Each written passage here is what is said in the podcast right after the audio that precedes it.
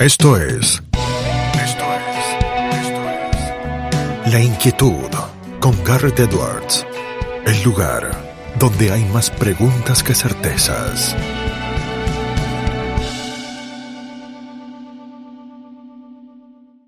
Damos vuelta de página aquí en La Inquietud por CNN Radio Rosario. Tenemos un enorme honor, placer y privilegio. Él es gestor cultural, ex director del Teatro Colón, columnista político, autor de La decadencia del relato acá, que yo se lo voy a decir, me encanta además no solo el título, sino la tapa del libro, imposible olvidarla. Director en la prestigiosa Cátedra Vargallosa del Premio Nobel de Literatura, Mario Vargallosa, es Darío Lopérfido quien está del otro lado. Darío, ¿cómo estás?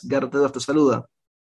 Hola Garrett, un placer, muchas gracias por, el contacto. Gracias por sumarte, Darío. Si te parece, empezamos con una pregunta quizá de esas que son muy difíciles de responder, que son amplias, pero como para entrar en tema, ¿qué es la cultura, Darío? Em, a ver, el, yo creo que siempre es, complejo de, definir, porque si, si te referís a la, a la versión de la función oficial, de la función pública.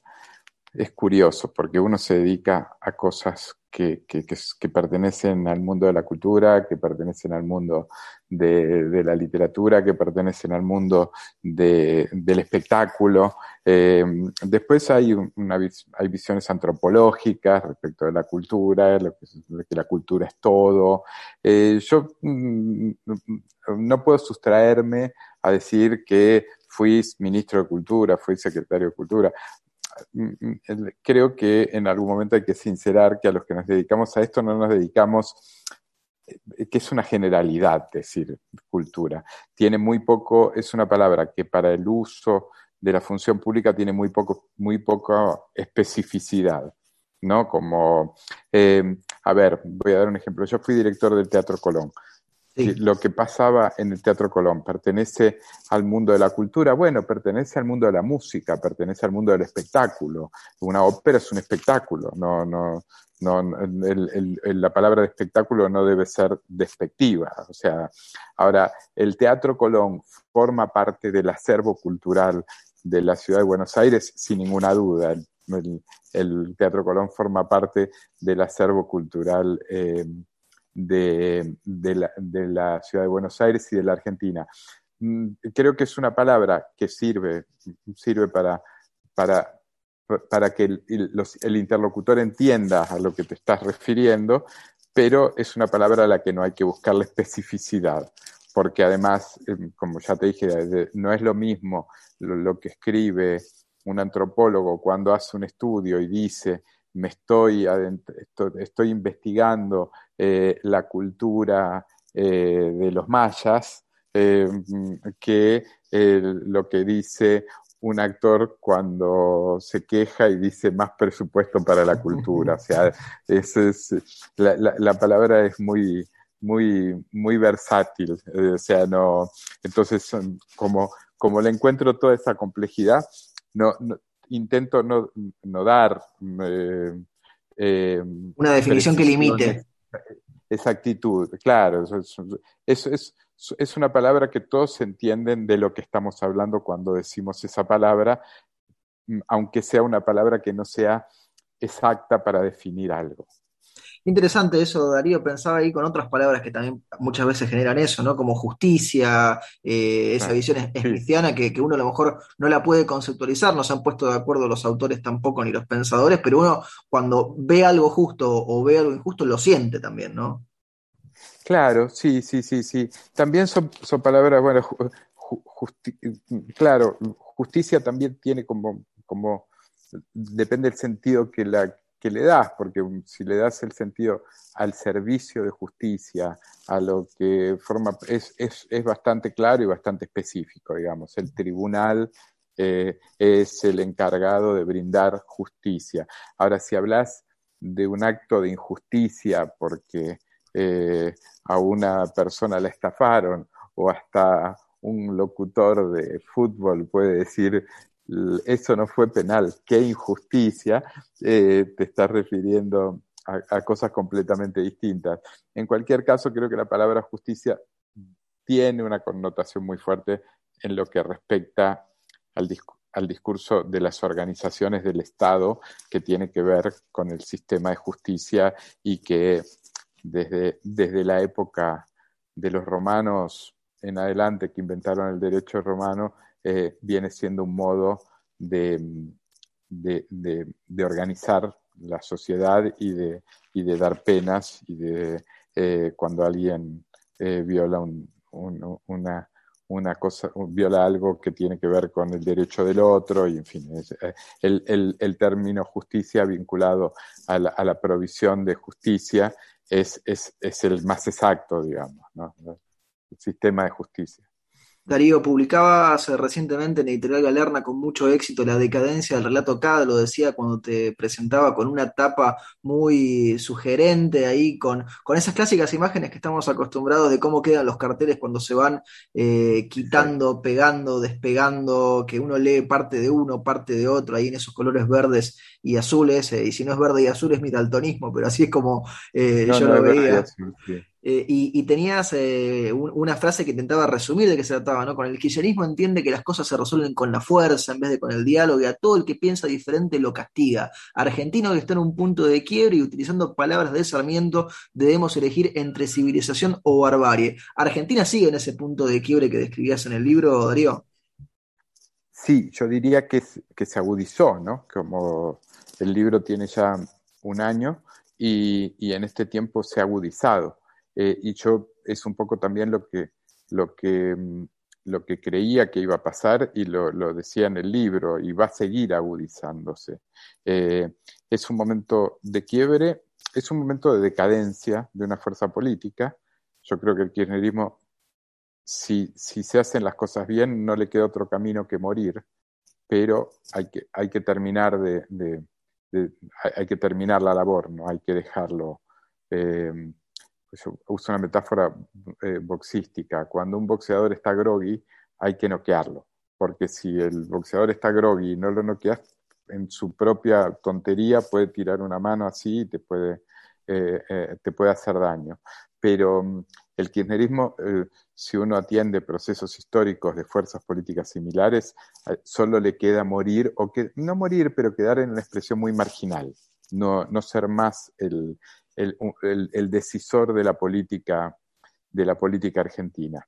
Eh, por otro lado, eh, el kirchnerismo en su decadencia eh, se sigue sometiendo a la Argentina a la decadencia, porque todavía mantiene eh, está en el gobierno y todavía mantiene resortes de poder y resortes económicos y de cajas eh, eh, y, un montón de cosas sobre, sobre la cual es muy complicado. Una fuerza decadente es un factor decisor todavía en la, en la política argentina. entonces, en ese sentido, yo lo que trato de mirar y de poner responsabilidad hoy es mucho más que que en el kirchnerismo es en la oposición, porque mm, o sea, determinar con esta, con esta fuerza política eh, mayoritaria y convertirla en lo que debe ser, que es una marginalidad histórica, eh, va a tener que ver con lo que haga la oposición y que no solo lo que haga para ganar las elecciones, sino lo que haga, eh, lo que haga la oposición después. O sea, Em, entre el momento de las elecciones y que asuma la oposición y los seis meses eh, siguientes, para mí, en mi opinión, se define si Argentina sigue en, este, en esta espiral de decadencia o si tiene quizás una de sus últimas oportunidades de volver a ser lo que fue. Es muy impresionante, Darío, en eso que describís de la fuerza decadente del lugar que parecería corresponderle en ese camino y en ese derrotero al kirchnerismo.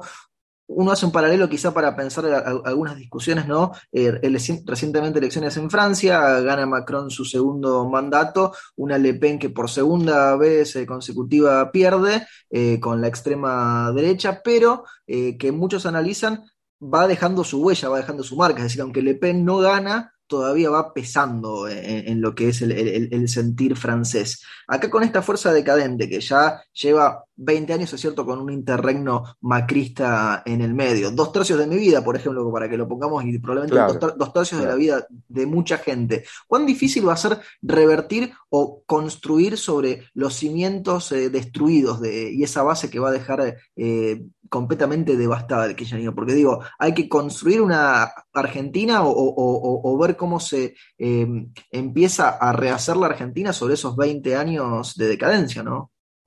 Sí, em, es, exactamente em, como lo decís. A mí me, interesa que se use mucho esta palabra, no respecto al, próximo periodo de la oposición. Es reconstruir, no, no, no hace falta eh, yo voy a ser crítico con algunas cosas del gobierno de Macri, que es un gobierno al que mm, reivindico muchas cosas, pero cuando Macri decía, eh, dijo, este es el mejor equipo de los últimos 40 años, todas esas frases que se dicen cuando asume el gobierno, que después cuando termina el gobierno te das cuenta que eran ridículas, como, eh, como cuando Alfonsín dijo, con la democracia se come, se cura y se educa. Eh, si hay alguna frase que, que ha demostrado ser un fracaso, es con la, la, narrativa del futuro gobierno en la Argentina no tiene que contener ninguna de esas cosas, tiene que contener solamente la reconstrucción y la batalla, la batalla cultural, porque el, kirchnerismo ha, producido profundas distorsiones en, en la manipulación de la historia y en la manipulación de lo que tiene que ver con el sistema, los sistemas de valores de una sociedad liberal y democrática, eh, y por el otro lado, una reconstrucción eh, de un Estado, que es el Estado argentino, que hoy no sirve para casi nada, más que para abastecer a los aparatos políticos. O sea, eso para mí son, son los dos ejes. Primero, eh, por un lado, batalla histórica, eh, no tener ningún empacho, batalla cultural en discutir todos los paradigmas que esta gente instaló falsamente mm. y hacerlos todos los días y con una tenacidad, eh, mm, eh, una tenacidad muy fuerte. Y por el otro lado, el Estado argentino que no sirve para nada. O sea, no se puede seguir, no pueden seguir viniendo gobiernos y digan, bueno, vamos a ver qué hacemos con la agencia TELAM. La agencia TELAM no sirve para nada, lo único interesante que hay para hacer es cerrarla, es una, un, aguantadero de gente vinculada a la política, que de agencia de noticias no tiene nada, que, que viene funcionando en los últimos días como difusor de noticias de, de, a favor de Putin, por decirlo, por, por verlo. Sí, sí, por marcar un ejemplo de, de, las cosas malas que está haciendo esto, claro. Em, creo que em, mm, Fernández tiene 23 ministerios. Yo creo que Macri, no me acuerdo, pero en un momento tuvo muchos también. Es una pavada, no sirve absolutamente para nada. No hacen falta en la Argentina porque eso lo que es, es esos ministerios se crean y se hacen para, dar, para pagarle a la política. Entonces, un diputado que perdió la elección va de ministro de tal, otro. ¿Para qué sirvió en estos últimos años el, el Ministerio de la Mujer? ¿A qué mujer le sirvió? Solamente a las mujeres que trabajan ahí le sirvió. Con guarismos, además, cada vez peores en lo que refiere a la violencia contra las mujeres en la Argentina, por si faltaba algo. Por supuesto, doctor, y porque además la, la, violencia contra las mujeres es un tema importantísimo y que tiene que ver con el sistema judicial y que tiene que ver con un montón de cosas, no tiene que ver con una señora que está de ministra en un lugar y dice, eh, estamos preocupadas, vamos a hacer una exposición de cuadros de el sufrimiento de los trans. O sea, e, eso se puede hacer y perfectamente no hace falta un ministerio, no hacen falta o sea, no hace falta más de ocho o nueve ministerios en la Argentina. Vos, el Ministerio de Turismo. El turismo, la turismo podría ser una secretaría del Ministerio de Economía, el Ministerio de Medio Ambiente, los ministerios que sirven, todo el mundo sabe y que son necesarios, todo el mundo sabe cuáles son. Son el Ministerio del Interior, el Ministerio de Economía, el Ministerio de Educación, el Ministerio de Salud, el Ministerio de Acción Social, o sea, todo lo demás es un invento de la política para mantener a la política. O sea, Empresas públicas, empresas públicas.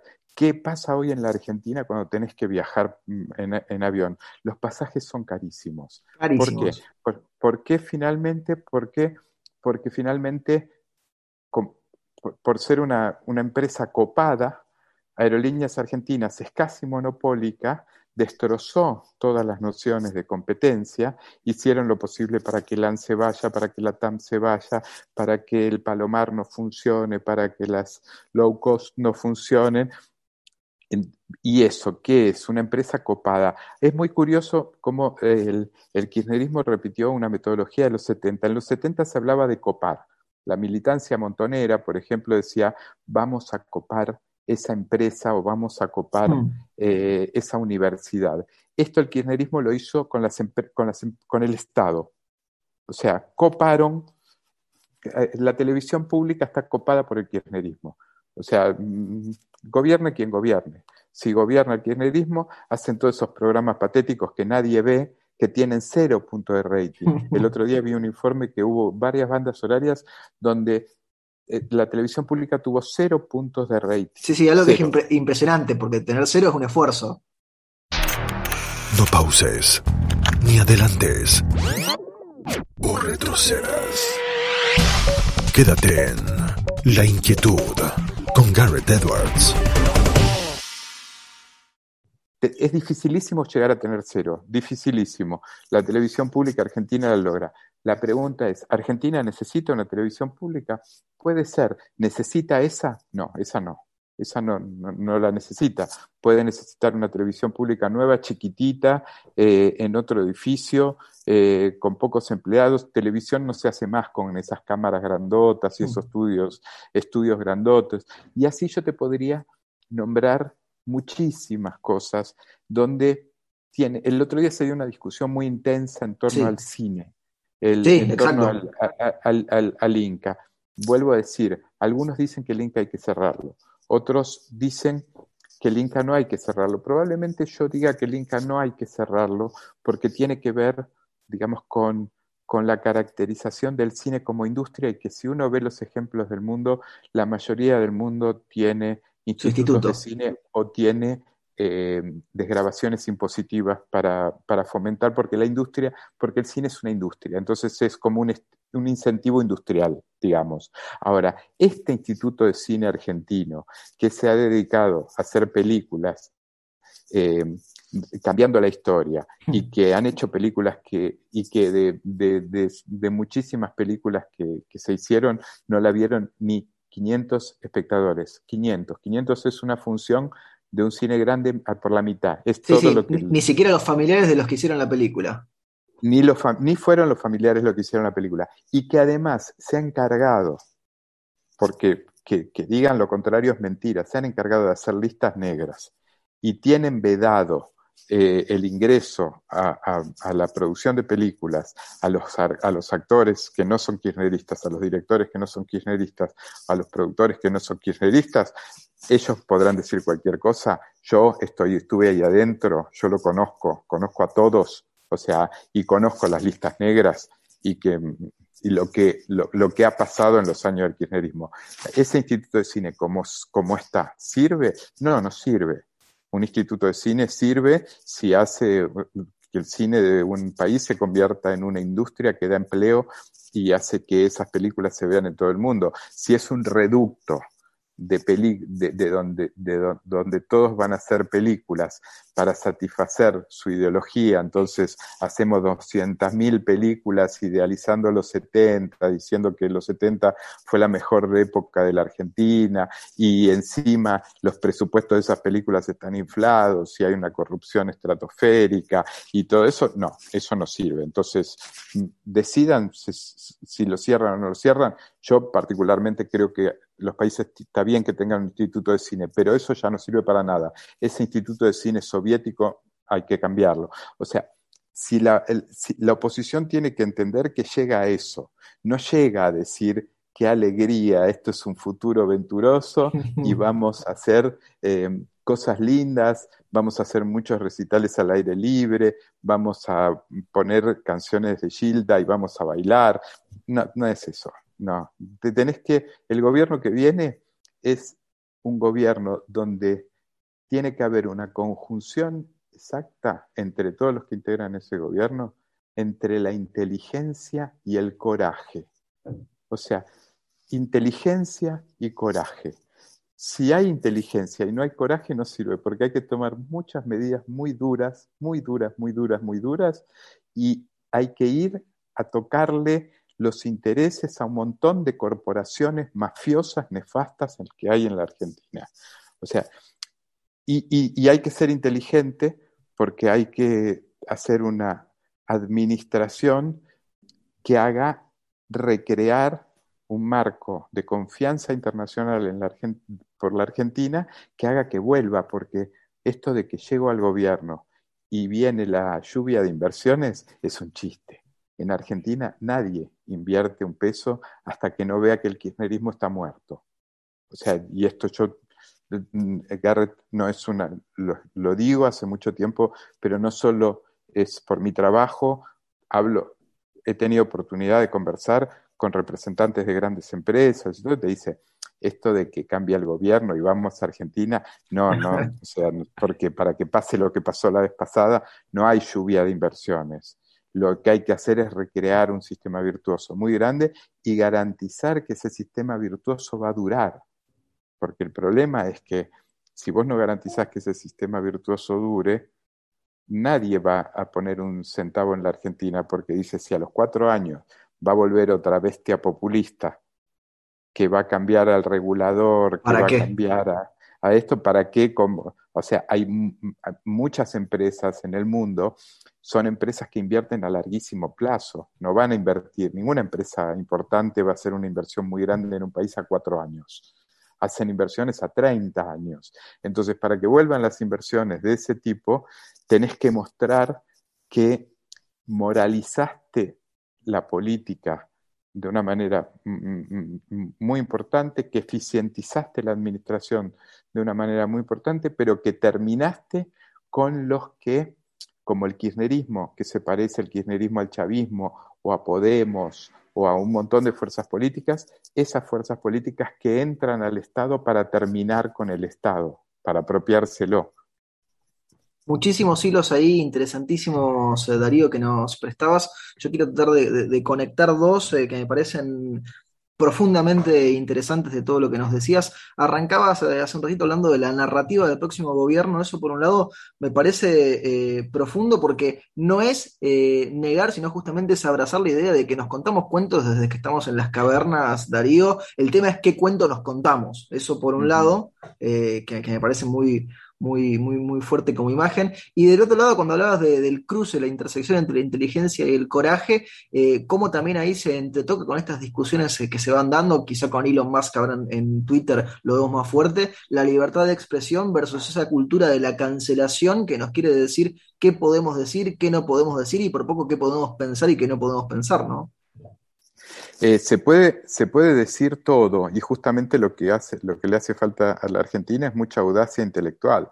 O sea, eh, en Argentina hay un establishment bastante nefasto que lo que te crea, eh, y que no es solamente, es el establishment político, es un establishment mediático, es un establishment empresarial, es un establishment, digamos, que lo que terminó creando es que lo único que se puede pensar y se puede hablar en la Argentina es de aquí a aquí. Si vos te corres un metro para la derecha, un metro para la izquierda, no, no, ya pasas a ser, no. Argentina justamente sufrió una distorsión tan grande, tan grande, tan grande eh, por el kirchnerismo, que lo que tenés que hacer es contra, o sea, es una batalla contra eso que te lleva a romper lo de, yo digo, por ejemplo, la, hay una cantidad de gente en las radios de las mañanas que uno las escucha y dice, pero Dios mío, esta gente ya directamente está en contra del progreso, porque cualquier persona que, que, que, que, dice algo, que sale fuerte, fuera de ese corralito del pensamiento kirchnerista o, o, que algunos tienen kirchnerista disimulado, o sea, mm, eh, lo condenan y, lo cancelan. Entonces hay que tener una libertad intelectual muy fuerte porque hay que romper un montón de dogmas que son falsos. Hay que romper un montón de cosas que instaló el kirchnerismo que no sirven para nada, que son falsas, que lo único que han, servido es para que tener una sociedad mm, rota donde el diálogo esté, está roto y donde cada vez fabricaron, hicieron una fábrica de pobres. El kirchnerismo se quiere vender como, como la fuerza que viene a salvar a los pobres. Son la fábrica perfecta de ser pobres. Si uno ve lo que ha pasado en la Argentina en los últimos 20 años, el kirchnerismo en lo único que fue eficiente fue en hacer pobres, hacer cada vez más gente pobre. El, y la, la, lo, del, lo del coraje para mí es determinante. No, yo yo, no le pongo nombres a, los, a la gente de la política, hay, aunque hay algunos que a mí me gustan más que otros y naturalmente eh, dentro, dentro de Juntos por el Cambio, fuera de Juntos por el Cambio, pero no pongo nombres. Yo digo, a mí me gustaría que, eh, que la agenda de reformas sea muy intensa, muy intensa, muy intensa y que una gran mayoría eh, encarne esa agenda de reformas o sea, llegar al gobierno para después no querer cambiar las grandes cosas, o no querer tocar los grandes intereses, o no, no, se puede más. O sea, hay que pensar con audacia, hay que pensar más allá. O sea, decir, Argentina va a seguir teniendo sindicatos que son financiados por el aporte sindical de todos los trabajadores, o vamos o tendríamos que ir a un, sistema sindical donde el aporte sindical sea voluntario. Si yo no quiero que aportar al sindicato, ¿por qué me obligan? Eso ha sido una cosa tremenda, una corporación que le ha dado a un montón de gente un poder enorme y además lo que le ha generado es que sean ricos. Los sindicalistas argentinos son ricos, o sea, son, hay buenos tipos, o sea, hay, hay mafiosos como Moyano y hay otros que son buenos tipos, pero los mafiosos y los, y los buenos tipos son ricos todos. O sea, eh, hay sindicalistas como, como el, de los encargados de edificios que tiene una fortuna, le encontraron 6 millones de, dólares en Suiza y compra medios compra medios, es el dueño de Página 12, de radios, de canales de televisión, o sea, es una vergüenza, eso es una, una inmoralidad, porque eso, esos tipos hacen eso con dinero que le sacan a los trabajadores de su salario. O sea, y eso eh, lo vamos a cambiar, señores de la oposición, señores Macri, Larreta, Milei, eh, López Murphy, Esperte, quien sea, Lustó, Morales, ¿van a cambiar eso? O sea, bueno, esa es la pregunta que hay que hacer. Yo, yo, aunque yo tenga mis preferencias, claramente mis preferencias son con López Murphy, con, con, Macri, con Patricia Bullrich, o sea, me, gustan más a mí, pero digo, todos los candidatos no kirchneristas tendrían que, mostrar un programa donde se involucren todas las reformas de, de, profundísimo calado que se comprometen a hacer. Lo tenemos que saber eso de acá a seis meses. O sea, van a hacer una reforma laboral que permita que se emplee más, van a sacar esta tortura. En Argentina poner una pyme es una tortura. En Argentina poner un bar es una tortura. Sí, sí, un tramiterío infernal. Perdiste todo, te quedas con dos mil juicios. O sea, van a hacer que eh, eso sea como en, en los países normales, donde el que, el que invierte su dinero se lo ayuda, se lo ayuda para no se lo castiga con impuestos, con sacarle que te saca dinero el sindicato, que te saca dinero el que, la asociación porque pasa música, o sea, todo ese robo organizado en la Argentina, ¿lo van a terminar? Esa es la pregunta que hoy hay que hacerse. No hay que hacer discursos de campaña, emocionándose, poniendo el himno, envolviéndote en la bandera. Ya está, todo eso lo vimos ya hace, Argentina no puede parar mm, de fracasar, es un, es un fracaso permanente. O sea, un fracaso, si uno ve los números de la Argentina desde, 19, desde 1890 hasta ahora, el, es, es, es, es, el fracaso más notorio de la historia, de la historia mundial casi. Entonces, em, ante este estado de situación, pavear no se puede pavear más. O sea, o lo hacen en serio o van a condenar a generaciones a, que sigan viviendo mal y van a condenar al país a que mucha gente se siga yendo, que es lo que está pasando.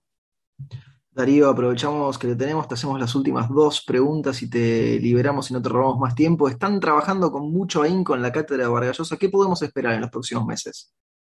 Bueno, la verdad que estamos muy, muy, muy contentos con, el trabajo, porque bueno, fue un trabajo que hubo que retomar, la cátedra se reformuló y además veníamos de, los del parate, como todo el mundo, por el coronavirus, eh, y en este poquito tiempo, nosotros no hace un año todavía que estamos, eh, se pudo estructurar un montón de cosas de la cátedra, un festival nuevo que se llamó Escribidores, que, que funcionó muy bien, en Málaga, que, fue un gran acierto.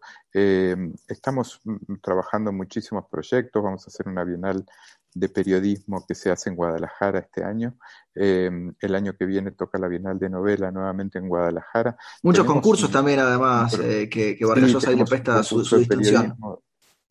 que hacemos en, en, Miami, eh, periodismo joven. Eh, justamente la cátedra trata eso, un poco inspirado en las cosas que ha hecho y que ha dicho toda la vida Mario Vargallosa, eh, es en fomentar la literatura y fomentar el periodismo, que son un poco las, las dos cosas sobre Mario pivoteó su vida como un gran escritor, pero, pero Mario hasta un aún hoy sigue escribiendo un artículo por semana, sigue, sigue siendo, eh, sigue teniendo el periodismo como, como una, teniendo una mirada muy intensa sobre el periodismo. Eh, y estamos muy, muy contentos. Mario va a ir a la Feria del Libro este año de Buenos Aires, eh, que eso es después de, dos años que no se hace la Feria del Libro, que Mario vaya, es, muy, es muy importante y están muy contentos con eso, la verdad que muy, muy conforme. Darío, la última pregunta se la hacemos absolutamente a todos nuestros entrevistados porque el programa se llama La Inquietud y es un juego de palabras. ¿Qué inquieta a Darío lo? Em, en este momento en Argentina y en el mundo a mí me inquieta em, que, el, avance del populismo, ¿no? Como Em, en, situaciones de crisis y el mundo ha estado en crisis después del coronavirus y, pasado el coronavirus tenemos la guerra esta eh, en Ucrania, eh, la invasión, yo no me gusta decir la guerra, la invasión rusa a Ucrania, em, se radicalizan mucho los, los, eh, discursos em, y no hay que confundir nunca un discurso fuertemente reformista, que es lo que propongo yo, con discursos populistas. Muchas veces los populistas creen que plantear una agenda de reformas es hacer populismo. Plantear una agenda de reformas es lo contrario al populismo, digamos. Y yo soy muy, eh, eh, eh, yo soy muy muy, muy ferviente defensor del programa, de los programas de reforma, pero no es me llevo todo por delante un programa de reformas. Un programa de reformas es un programa meticuloso, de, hecho casi por cirujanos, que van a ir a donde está el, cáncer y lo van a operar y lo van a sacar.